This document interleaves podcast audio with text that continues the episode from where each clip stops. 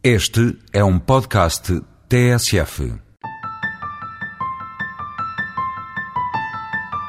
Terminado o duro Conselho Europeu que justificou madrugada alta, flores de Barroso para a Sra. Merkel, a semana foi passada na preparação final da presidência portuguesa da União, com Sócrates escolhendo no Parlamento o apoio institucional de PSD e CDS para o semestre decisivo, referendo à parte.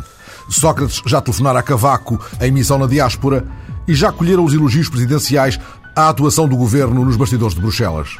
A delegação portuguesa soube muito bem defender aquilo que Portugal queria para ajudar a Europa a sair do impasse em que se encontrava. Foi uma reunião difícil e por isso a delegação portuguesa está com certeza de parabéns. Para Cavaco, os resultados do Conselho Europeu, que deixam nas mãos de Sócrates um mandato claro, foram positivos. E quanto ao referendo? Entendo que só se deve falar uh, desse instrumento depois de conhecermos exatamente o que vai ser a versão final do, do, novo, do novo tratado. E Sócrates, na mais longa noite de Bruxelas, o que temos pela frente agora? O trabalho não está feito. Nós só temos um mandato. Agora precisamos de um tratado. Isso coloca a Portugal a um grande desafio e uma grande exigência para os próximos meses. Sócrates haveria de enfrentar na quarta-feira as dúvidas da oposição quanto ao gradual afastamento da promessa de referendo. Mas Jerónimo de Sousa cuidou de comentar igualmente as reticências do Presidente. É evidente que o Sr. Presidente da República tem a opinião que tem, mas eu quero aqui lembrar os seus jornalistas que eh, é um compromisso eleitoral do Partido Socialista a realização do referendo em relação ao Tratado uh, da União Europeia. Já Paulo Portas admitiu a necessidade se e se e se. Há de haver referendo se o conteúdo do tratado implicar significativas transferências de soberania. Como não é matéria de dogma, o referendo já não será tão necessário se essas transferências não se revelarem significativas. E Marcos Mendes? O referendo não é para deixar cair. Quando eu digo que é importante um referendo, não é uma questão de uma birra, nem um capricho. Primeiro, é uma promessa eleitoral e é bom que nos habituemos a cumprir aquilo que se promete. E em segundo lugar, é acima de tudo importante para nós construirmos a Europa das pessoas, dos cidadãos. Permitir que os portugueses, que são também europeus, digam o que é que acham, sim ou não. Entre as vozes social-democratas dissonantes, escutou-se um Pacheco Pereira referendário. No caso português, não tem nenhum sentido que desde já não se garanta a realização do referendo, porque o texto que vai sair, com certeza, do tratado corresponde às soluções decididas da Cimeira. Essas soluções são conhecidas. Não vejo porque é que desde já não se afirma a necessidade de haver um referendo, que é, aliás, um compromisso dos principais partidos políticos, não é um compromisso da oposição. Pacheco não hesitou em colar Cavaco à falácia. Eu acho isso um argumento falacioso, quer por parte do Presidente da República, quer por parte do Primeiro-Ministro. Porque é evidente que o referendo só se pode realizar depois de haver o texto do tratado. Mas nós já sabemos na base em que posições em que é que ele vai ser feito. E, portanto, essas posições já implicam mudanças significativas. Mudanças significativas têm a ver com a identidade e com a soberania de Portugal. Já Pedro Santana Lopes está nesta matéria ao lado de Cavaco e de Sócrates. O Presidente da República e o Primeiro-Ministro têm razão na questão do referendo. Só faz sentido falar em referendo europeu depois de saber que vai conter o novo tratado e como fica nessa altura a União Europeia. Antes de Sócrates ir ao Parlamento, Alberto Martins incluía na categoria dos gestos politicamente pequeninos a tentativa de esgrimir o tema do referendo na atual fase do debate. Será um apoucamento, diria até provinciano, antepor a estas grandes questões, que são questões planetárias, esta questão minúscula, fora de tempo, que é ratificar ou não ratificar um tratado. Mas no debate, passados os elogios quanto ao programa da presidência, Marcos Mendes levantou o problema do que já se sabe e do que falta saber. Já se conhece o conteúdo que o tratado vai ter, não há razão nenhuma para não ter uma orientação política relativamente à questão do referendo. A nossa orientação é clara.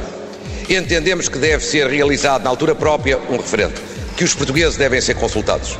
Acho que nenhum português compreenderia que não fosse dada a oportunidade aos portugueses de se pronunciarem. Vai. Quero por isso mesmo aqui fazer-lhe uma única pergunta, é mesmo a única pergunta que faço. Será que o Sr. Primeiro-Ministro assumiu com os seus colegas europeus algum compromisso de não realizar o referendo em Portugal? Sócrates respondeu à letra. Não, não me entendi com nenhum líder do, hum, europeu sobre a ratificação do tratado.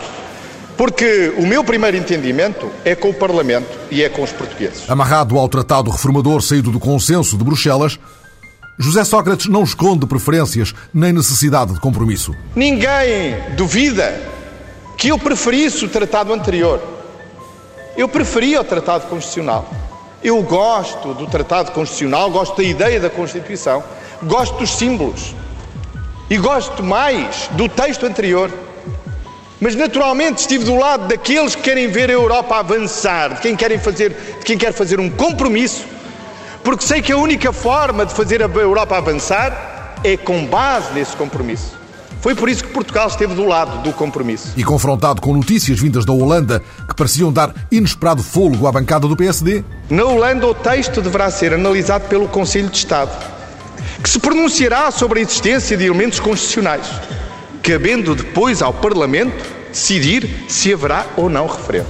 Isto foi o que disse o Ministro dos Negócios Estrangeiros. E mais à frente diz assim o Sr. Ministro dos Negócios Estrangeiros: esperamos, ouçam bem, esperamos as propostas portuguesas com interesse. E destas declarações conclui o PSD e o Sr. Deputado Mário David. O Ministro disse que não vai haver referendo. Os senhores deputados acham isto honesto neste final do debate?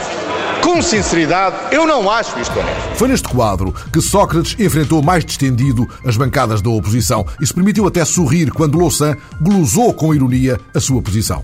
O novo tratado é muito importante. Deve ser ratificado por Portugal? Deve. Mas deve ser referendado? Não deve. Porquê? Porque é pouco importante.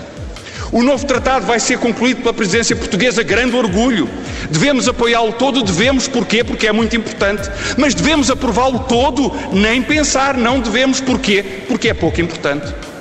Esta é a nova doutrina sobre o tratado. Esta foi a semana em que Cavaco foi aos Estados Unidos e não viu Bush. Eu vim aqui com outro propósito, que não foi ter contactos com a administração norte-americana, porque a visita tinha realizar-se no dia 20. E norte-americana, o presidente. É isso que está com certeza a pensar, que era a única pessoa com que eu eventualmente podia encontrar-me.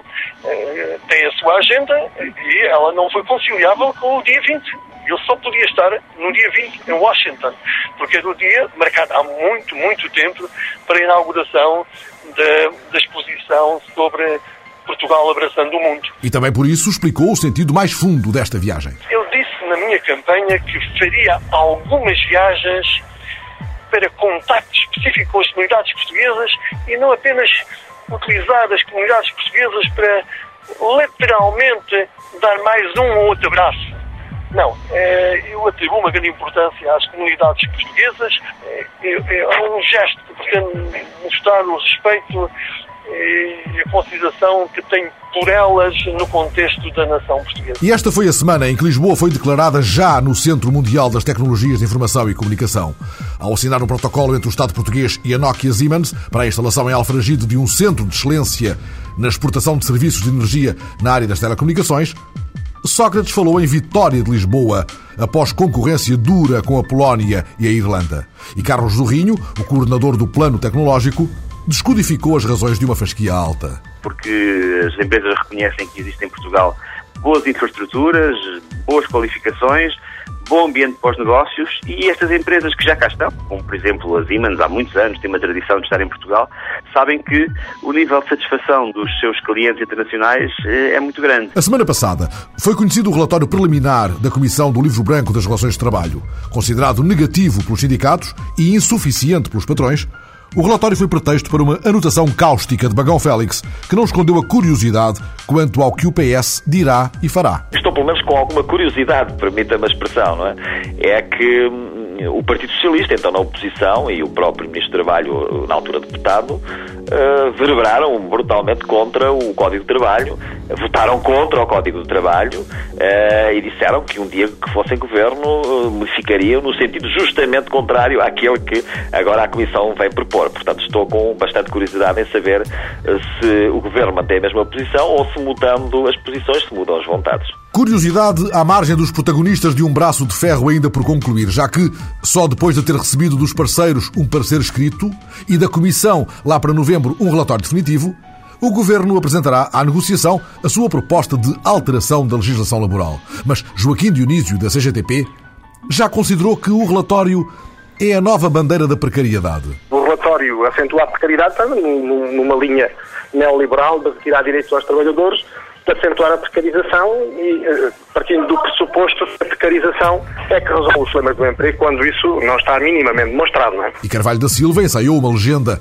Isto é um cardápio de maldades. E foi enunciando os perigos. Reduzir os custos de trabalho de uma forma acentuada, eu diria que é à procura de rapar tudo o que puderem do, do, do, dos trabalhadores para o capital. Ou seja, reduzir os custos de trabalho à custa da diminuição da retribuição de trabalho.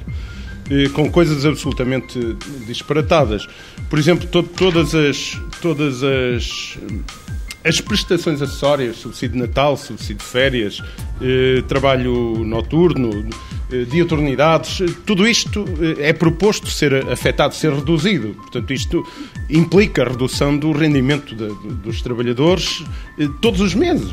João Proença, da UGT, acentuou os desequilíbrios do relatório que nada diz sobre o trabalho precário. A Comissão de Livre, esta, a Comissão de Livre Branco reconhece que existe em Portugal cerca de 30%, 30% dos trabalhadores por conta de outras são trabalhadores precários, mas depois vamos ver medidas concretas para, para combater o trabalho precário e não vemos nenhuma, de facto. Já para Francisco Vanzeler, da CIP, o relatório ficou aquém. Há algumas áreas em que a gente acha que ficaram muito aquém daquilo que é necessário fazer, principalmente as limitações constitucionais que são logo postas de entrada e que nós achamos que é muito difícil conseguir reequilibrar as relações sem mexer na Constituição. Mas isso é um dado de partida e vai ser muito difícil conseguir um reequilíbrio sem mexer na Constituição. E assim sendo, vem aí conflito? Responde Vanzeler, é claro que vem. Com certeza que sim. Nada disto vai ser possível sem conflitualidade.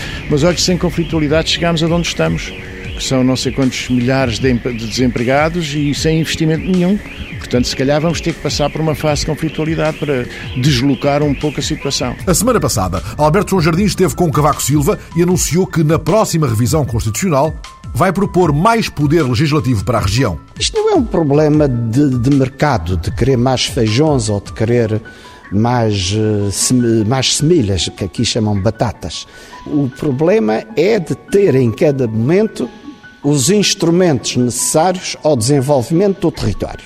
E, portanto, há uma coisa que é inadmissível para os madeirenses. É, por um lado, dizerem ah, vocês não podem ir por esse caminho porque o Estado não aguenta, mas, por outro lado, dizerem nós não queremos que vocês tenham mais uh, e novos instrumentos. Isto é inadmissível. Isto aconteceu na semana em que os holofotes iluminaram ainda mais o comendador Joe Berardo, que recebeu segunda-feira à tarde no Centro de Exposições do CCB Sócrates e Meio Mundo para a inauguração do Museu Coleção Berardo. O repórter João Janes registrou a alegria esfuziante de um encontro que marcou o início da festa pela noite dentro. Estavam a dizer que o, Primeiro-Ministro. Não, não, estava cansado, mas afinal lá. Não, Deve tomar muitas vitaminas. Foi um Joy Berardo bem disposto que recebeu o Primeiro-Ministro José Sócrates. Este é um dia para festejar. As polémicas à volta dos dinheiros ficam para depois.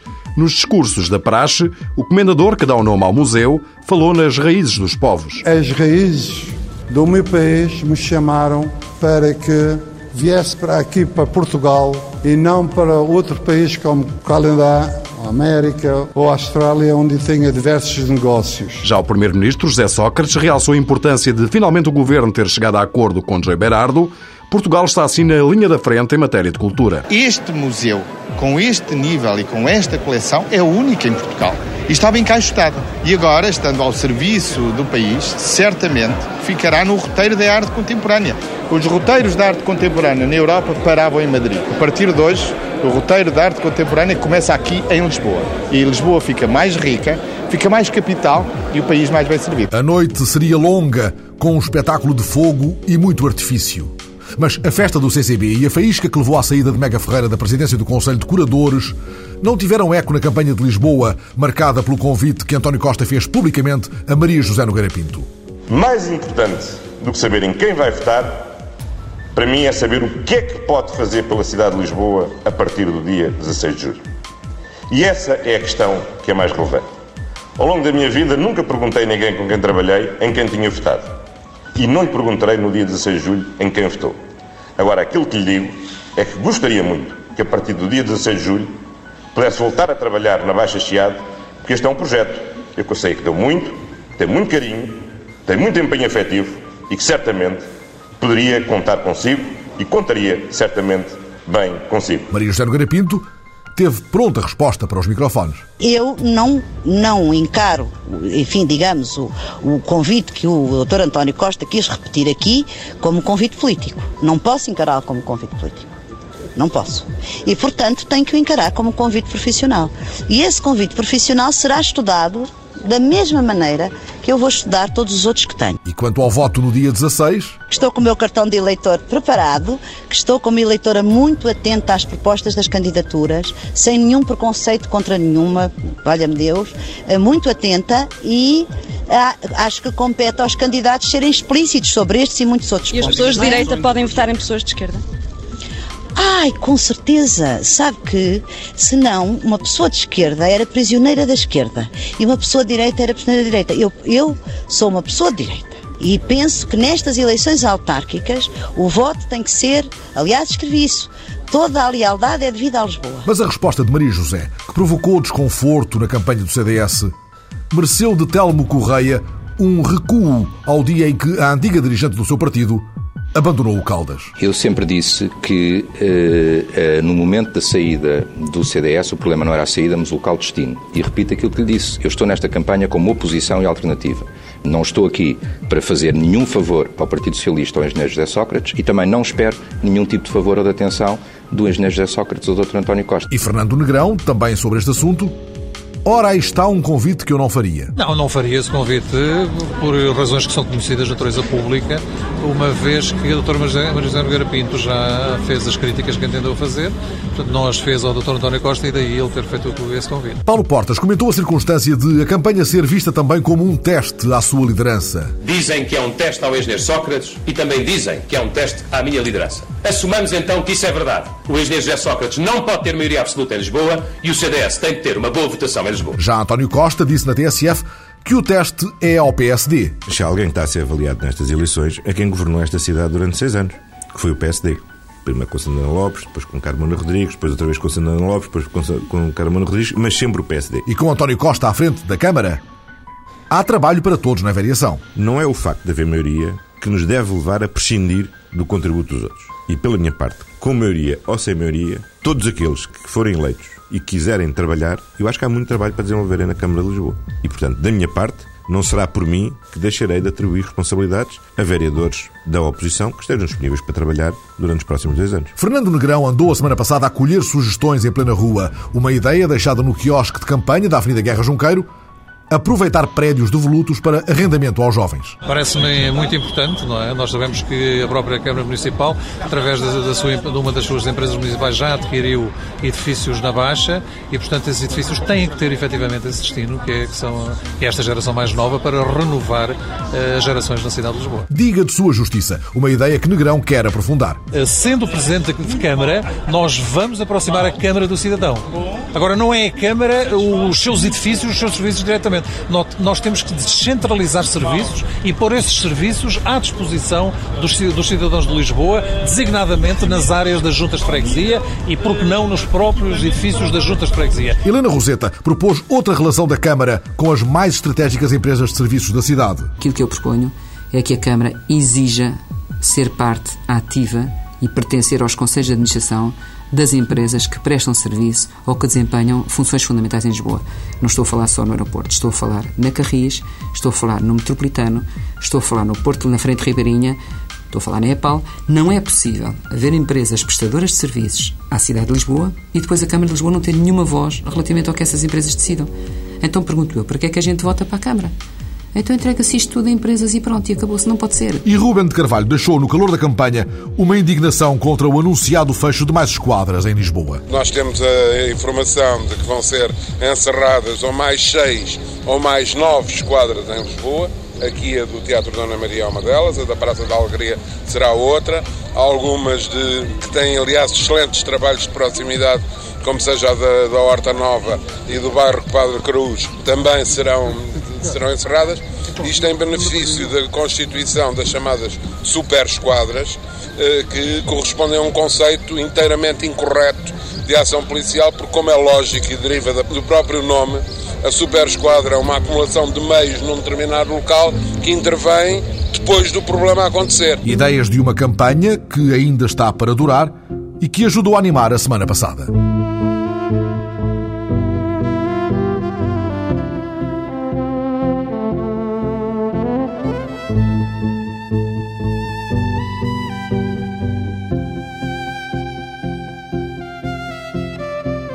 A semana passada, Gordon Brown, o ministro das Finanças que, na sequência de um velho pacto, Tony Blair tinha indicado como sucessor, prometeu ser o primeiro ministro da mudança. Aclamado como líder dos trabalhistas na Câmara dos Comuns, Brown recebeu da rainha a incumbência de dirigir o governo britânico, tendo anunciado já três prioridades: a educação, a saúde e a habitação. Já houve render da guarda à porta do 10 da Downing Street. Agora Blair mora no centro de Londres, mas tem as malas prontas para o novo estatuto de enviado especial do Quarteto de Mediadores da Paz ao Médio Oriente. Por estes dias, catando mudanças no perfil e no discurso de Gordon Brown, a jornalista Cristina Santos viu certamente a notícia de que, tal como Blair, Gordon Brown também tem os sapatos pretos da sorte.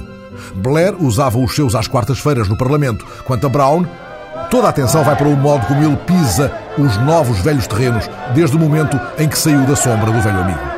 Pouco antes das três da tarde do dia 27 de junho, Gordon Brown deixa finalmente a sombra de Tony Blair. I have just accepted the invitation of Her Majesty the Queen na hora de suceder ao ex-grande amigo, Brown deixa uma certeza, vai dar o melhor e anuncia que o trabalho da mudança está a começar.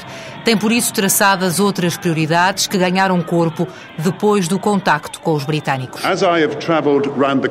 À medida que fui viajando pelo país e fui ouvindo e aprendendo com o povo britânico, e enquanto Primeiro-Ministro, vou continuar a ouvir e a aprender com os britânicos. Havia necessidade de mudança. Mudança no Serviço Nacional de Saúde, nas escolas. Mudança nos apoios à habitação. Mudança para construir a confiança no governo. Mudança para proteger e melhorar o modo de vida britânico. Quer outros rostos no executivo que vai liderar e promete olhar mais longe para lá do próprio partido. Irei mais longe que os limitados interesses partidários.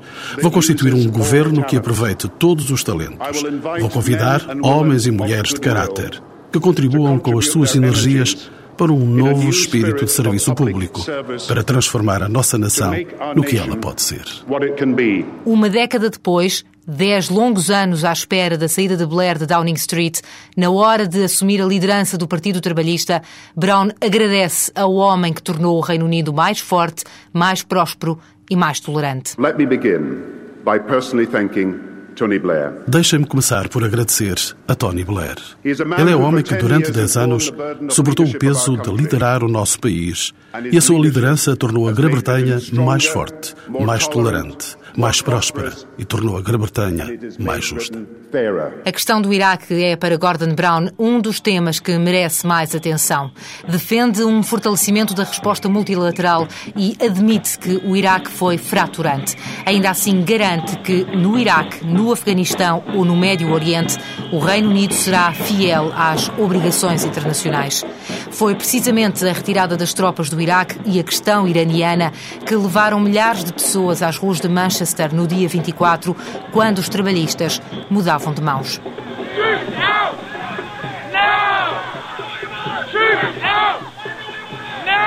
Para o deputado trabalhista Jeremy Corbyn, crítico de Blair e da guerra no Iraque, Gordon Brown tem de reconhecer o desastre da estratégia que foi seguida. Quanto à União Europeia, o novo primeiro-ministro britânico tem um desejo manter uma cooperação frutuosa. Quem o conhece diz que é determinado, mas também rude e obsessivo. Um dos amigos da pequena cidade onde cresceu, perto de Edimburgo, traça-lhe o feitio. Teimoso, leal na amizade e terrível com os inimigos. Gordon Brown tem 56 anos. Filho de um ministro da Igreja Presbiteriana, nasce perto de Glasgow, na Escócia, mas é perto de Edimburgo que vai crescer. A paisagem é desoladora. Fábricas fechadas, minas encerradas, greves e desemprego. É aqui que o pai lhe semeia um traço da personalidade, o sentido do dever para com os outros. I grew up in the town Cresci numa cidade que agora represento no Parlamento. Frequentei a escola local. Não estaria aqui hoje se não tivesse tido oportunidades lá. E quero que todos tenham as melhores oportunidades. Essa é a minha missão. Se conseguirmos cumprir isso e tomar consciência dos talentos de todo o nosso povo, estou absolutamente convencido que a Grã-Bretanha pode ser a maior história global de sucesso deste século.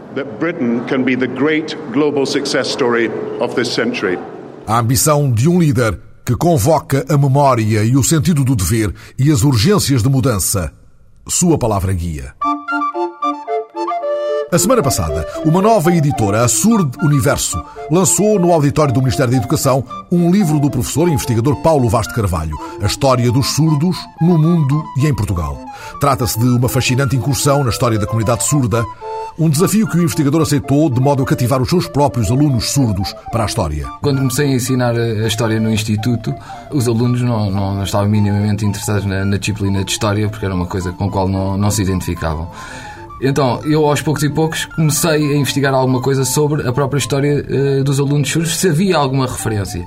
Encontrei algumas referências, a mais recuada que encontrei foi foi do Egito, e quando comecei a passar esta informação para os meus alunos, eles começaram a fazer perguntas sobre a própria uh, sociedade egípcia, sobre o próprio contexto histórico, porque ficaram cativados, porque se identificaram com que existiam surdos, pessoas iguais a eles, ao longo da história. E a partir daí eu fui investigando e, e abriu-se o mundo inteiro. Ou seja, eles passaram a escutar de outro modo o Egito. Exatamente, eles passaram a ver de outro modo o Egito. A ver, a, a ver, a ver e a escutar. É a mesma coisa no fundo. É a mesma coisa. A pensar sobre. Do Egito onde os surdos eram mediadores entre os deuses e os faraós, até aos dias de hoje marcados ainda por muitos sinais de ostracismo e exclusão, a figura central desta galeria de surdos que deixaram sua marca na história e emerge na investigação de Paulo Vaz de Carvalho parece ser a do investigador surdo Laurent Clerc. O Laurent Clerc foi uma consequência do Abad Lepé. O Abad Lepé foi o, o, primeiro professor de surdos a aceitar a língua gestual e que os surdos tinham uma língua que não era a oral e que era a gestual.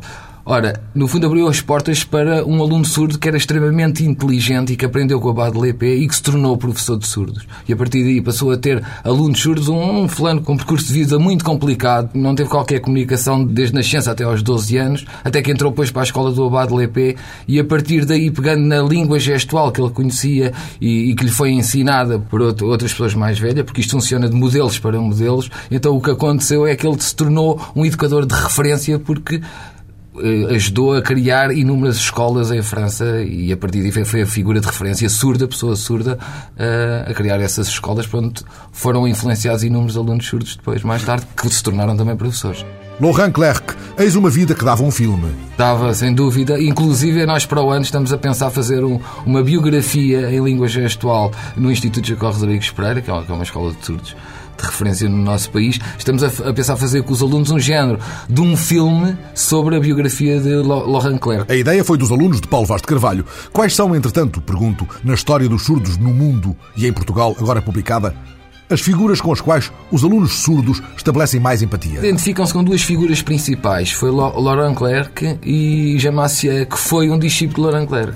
E porquê? Porque são surdos. Eles percebem que o Badelepé teve muita importância, mas a grande importância para eles, com quem eles se identificam, é exatamente com os educadores surdos. Por isso, cada vez mais tem que haver professores surdos, tanto lá fora como em Portugal, porque é assim que se desenvolve o ensino de surdos. E identificam-se com eles porque a infância deles está aqui muito explicitada porque também? Porque é a história da vida deles eles identificam-se porque tiveram todos um percurso muito semelhante pela luta contra tudo e contra todos para se poderem afirmar numa sociedade que, lhes, que não fala a língua deles. Esta investigação de Paulo Vaz de Carvalho, agora divulgada pela editora especializada Surdo Universo, www.surdouniverso.pt, é a peça central de uma tese de mestrado, mas ao avançar para a edição, o autor pretende chamar os surdos para a história de onde são tantas vezes escorraçados. Eu acho que a história tem que ser adaptada ao ensino, não interessa fazer investigação sem ela ter uma ligação prática. Acho que isto tem que ser ensinado nas escolas a surdos, também a ouvintes. A sociedade ouvinte tem que perceber que o aluno surdo não é demente, tem uma língua diferente que não tem acesso e esse investimento tem que ser feito pelo Ministério da Educação, pelas pessoas que são responsáveis, que têm que perceber que não podem ensinar os conceitos no vazio, mas sim com que os alunos se identifiquem. Por isso, as investigações que eu faço tanto a nível da história como a nível de neurociências neste momento onde eu estou implicado, são coisas que têm muita utilidade se forem aplicadas nas escolas e às pessoas surdas. Se ficarem na gaveta não têm o mínimo interesse. Os surdos tratados como dementes na Grécia Antiga, mas também estigmatizados pela doutrina da Igreja Católica, que até à Idade Média não lhes reconhecia uma alma imortal porque não diziam os sacramentos.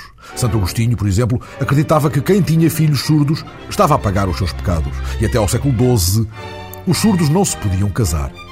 Já no Egito, acreditava-se que eles transmitiam as mensagens secretas dos deuses ao faraó, mas isso fazia igualmente deles estranhas criaturas. Exatamente, eles... não são compreendidos. Ou seja, eles quando ascendem facilmente aos deuses é porque a sociedade dita normal receia sempre aquilo que desconhece. E das duas, uma, ou ostraciza, ou então uh, daí fica. E este é, é, é, o que eu tento mostrar ao longo da história, o que é que faz o desconhecimento. É? Adorados como deuses no tal Egito no tal Egito. E já junto dos gregos tão iluminados, tratados um pouco como alguém desconsiderável. Eram ostracizados porque era a retórica que imperava na Grécia e eles não podendo falar e como não sabiam avaliar a retórica da língua gestual que existe e é riquíssima, obviamente que muitos deles eram condenados à morte ou eram colocados com os doentes mentais. Apesar de tudo, há uma diferença entre Aristóteles e Sócrates há uma grande diferença e é uma questão de atitude e de compreensão do mundo que rodeia. Considero que Aristóteles, relativamente aos era uma pessoa que nunca se preocupou que eles tivessem outra forma de comunicar.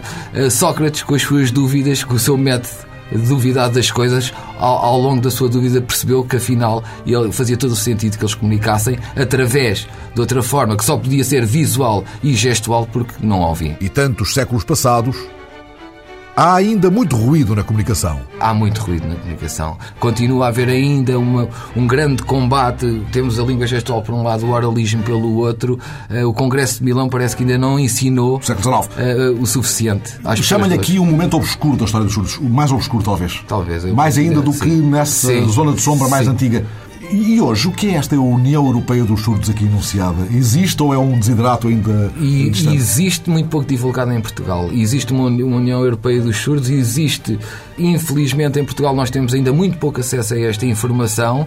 Obviamente que as escolas podiam ter outro papel, as associações de surdos também deviam divulgar mais estes contactos e estar mais inseridos, mas não é uma utopia, porque ainda este ano foi organizado cá o Campeonato Europeu de Futebol para Surdos. Porque há um jogo a jogar. Um jogo que pode ser escrito e lido enquanto desenha gestos no vento. Num mundo de silêncios que diz o que tem a dizer por sinais, tal como no futebol, essa outra linguagem universal.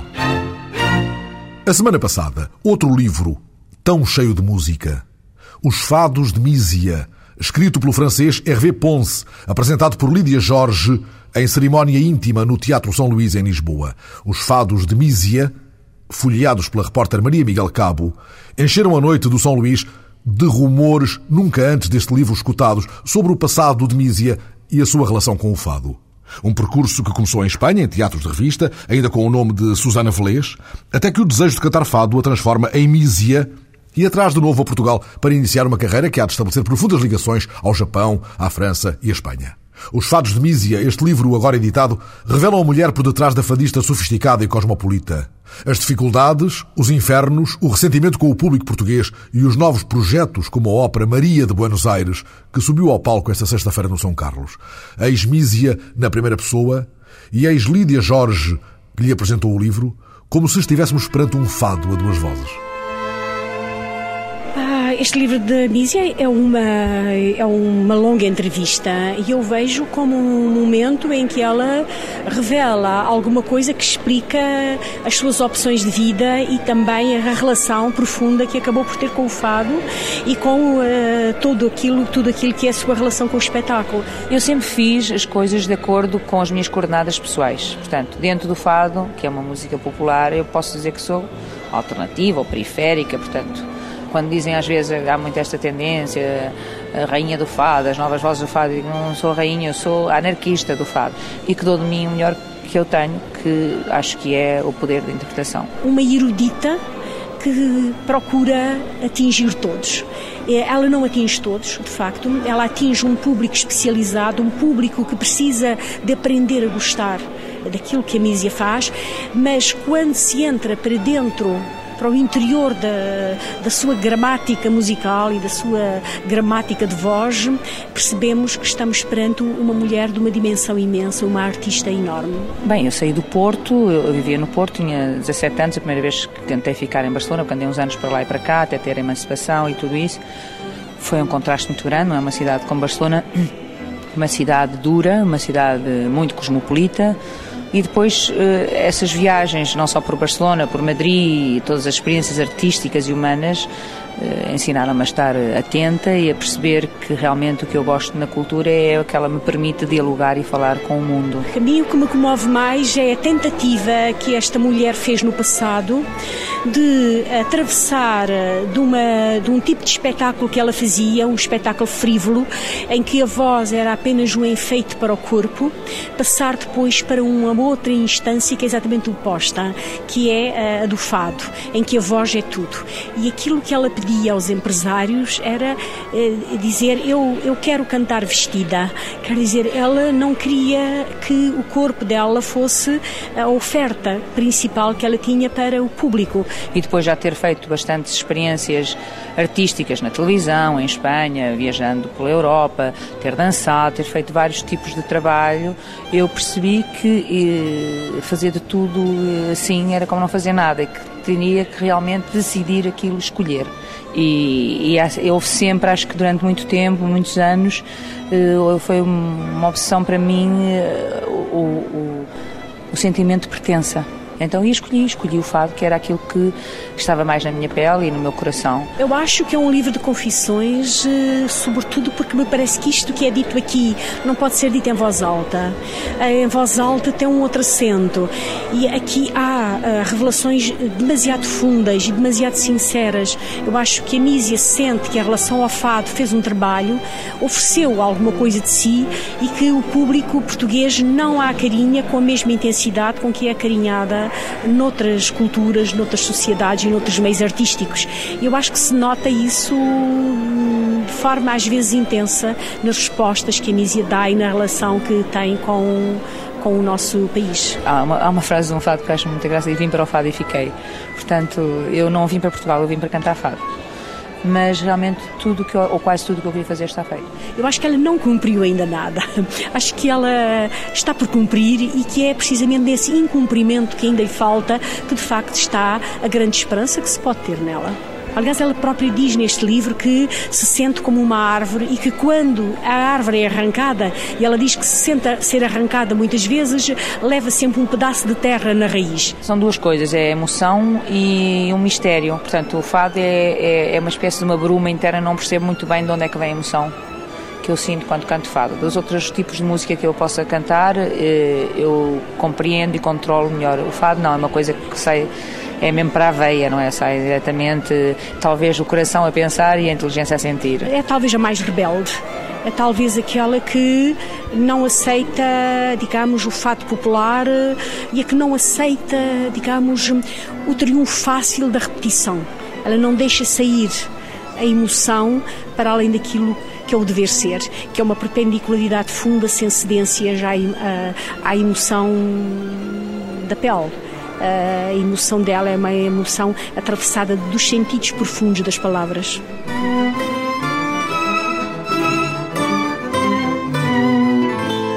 Os sentidos profundos das palavras que a cidade nem sempre escuta como seria justo.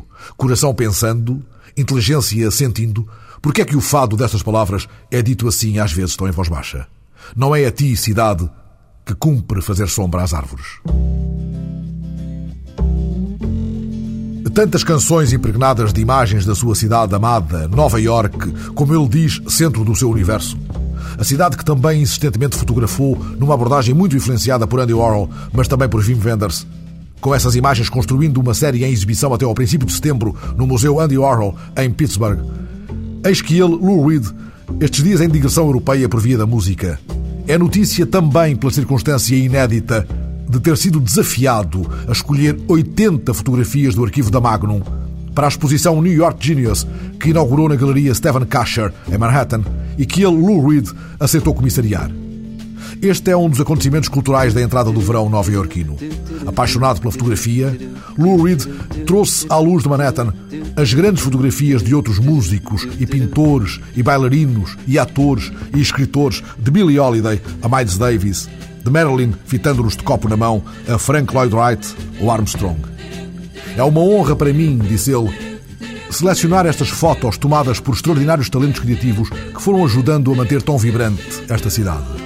Lemos nos jornais estas declarações do fundador do Velvet Underground e sentimos a atmosfera das suas canções aqui expostas numa seleção comissariada por Miguel Fernandes da TSF, a quem foi pedido que trouxesse mais perto da luz os momentos em que as canções de Lou Reed escancararam à flor dos sentidos a cidade que é o centro do seu universo. Na viagem pelas imagens do mundo de Lou Reed, há duas figuras que nunca o abandonam na moldura. Andy Warhol e os Velvet Underground como se fossem um só, e a banda sonora da noite marginal da sua Nova York, fotografada em disco, assim, no início dos anos 70. Holly came from Miami, FLA. Hitchhiked away across USA. Plucked her eyebrows on the way, shaved her legs, and then he was a she. She says, Hey, babe, take a walk on the wild side. Said, Hey, honey, take a walk on the wild side. No mesmo Transformer de 1972, havia lugar para o convite à noite dos neons e da solidão, dos bares e das ruas da Big Apple, mas também para o sonho quase ingênuo de um dia perfeito, com sangria, cinema e um amor a dois. Just a perfect day. Drink sangria in the park. And then later, when it gets dark, we go home. O lado selvagem, marginal, o dia perfeito, quase banal, e também a Nova York cor-de-rosa, ou nem tanto, dos mexericos socialite em New York Telephone Conversation. Just a New York conversation, gossip all of the time. Did you hear who did what to whom happens all the time? Who has touched and who has dabbled here in the city of shows? Openings, closings, bad repartee, everybody knows. Ao longo dos anos e dos discos, Lou Reed continua a retratar ou a apelar às imagens e ao imaginário nova-iorquino e norte-americano em New York Stars, Coney Island Baby ou I Wanna Be Black. As luzes da cidade, essas, estão sempre presentes como se possuíssem Reed.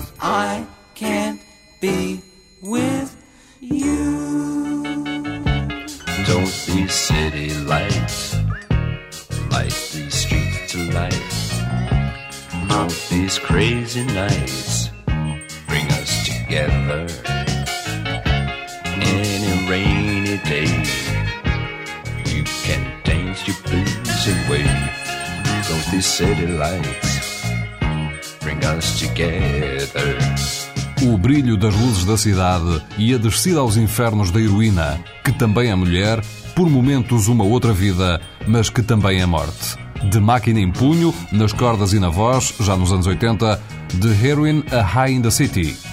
Enquanto uns cantavam em tons rosa pop que o vídeo tinha morto as estrelas da rádio, Reed via mais longe e mais negro, como se olhasse o negativo do filme em Video Violence. Quase entrar nos anos 90, assina um álbum chamado New York. Na objetiva, continua a cidade, ainda mais a sua cidade. Manhattan, Bronx, o Harlem, o Rio Hudson, o Lincoln Tunnel. Em grande plano, por vezes, imagem quase desfocada noutros casos, a luta dos que sobrevivem todos os dias e sonham apenas com uma vida mais normal, a guerra assassina e sem piedade dos gangues, o crack, os polícias, os negros, os latinos, os outros. A esperança e o desespero. Beginning of a Great Adventure ou Romeo Had Juliet. Buzzload of Faith ou Dirty Boulevard. Pedro lives out of the Wilshire Hotel. He looks out a window without glass. The walls are made of cardboard. Newspapers on his feet and his father beats him because he's too tired to beg. He's got nine brothers and sisters. They're brought up on their knees. It's hard to run when a coat hanger beats you on the thighs. Pedro dreams of being older and killing the old man, but that's a slim chance. He's going to the boulevard. He's gonna end up on the dirty boulevard. He's going out to the dirty boulevard. He's going down to the dirty boulevard.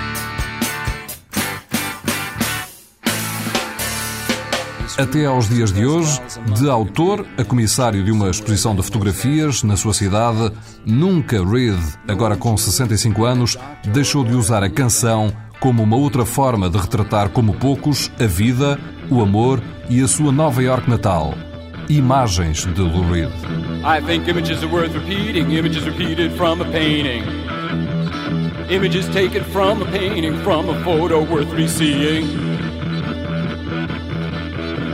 Images worth repeating, project them upon the ceiling, multiply them with screening, see them with a different feeling. Images, images, those images, those images. As canções de Lou Reed, como os podemos ver, as fortes imagens que nelas correm, as velozes imagens das canções que perduram até ao fim do verão, quando de novo voltarmos a juntar na rádio as fotos da semana passada.